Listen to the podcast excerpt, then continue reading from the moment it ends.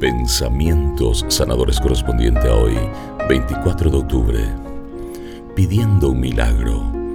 Hay quienes piden a Dios un gran milagro para sus vidas. Y hacer milagros es la especialidad de Dios. Sin embargo, para que Él pueda obrar esa obra extraordinaria es condición previa tener la capacidad para reconocer la gran cantidad de milagros cotidianos con los cuales Él nos bendice.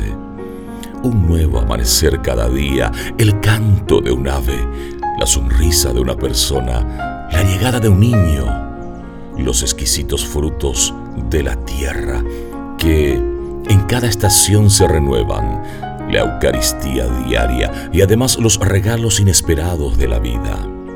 Solo quienes se ejercitan en el arte de ser humildemente agradecidos, solo quienes saben valorar los pequeños y los no tan pequeños milagros cotidianos, solo quienes alaban a Dios con un corazón confiado, se disponen positivamente para recibir grandes milagros para sus vidas y para la vida de aquellos que los rodean.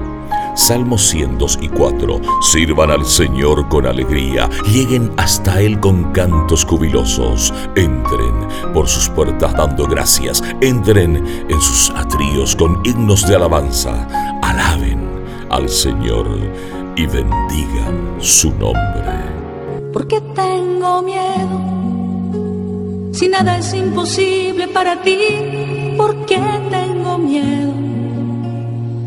Nada es imposible para ti.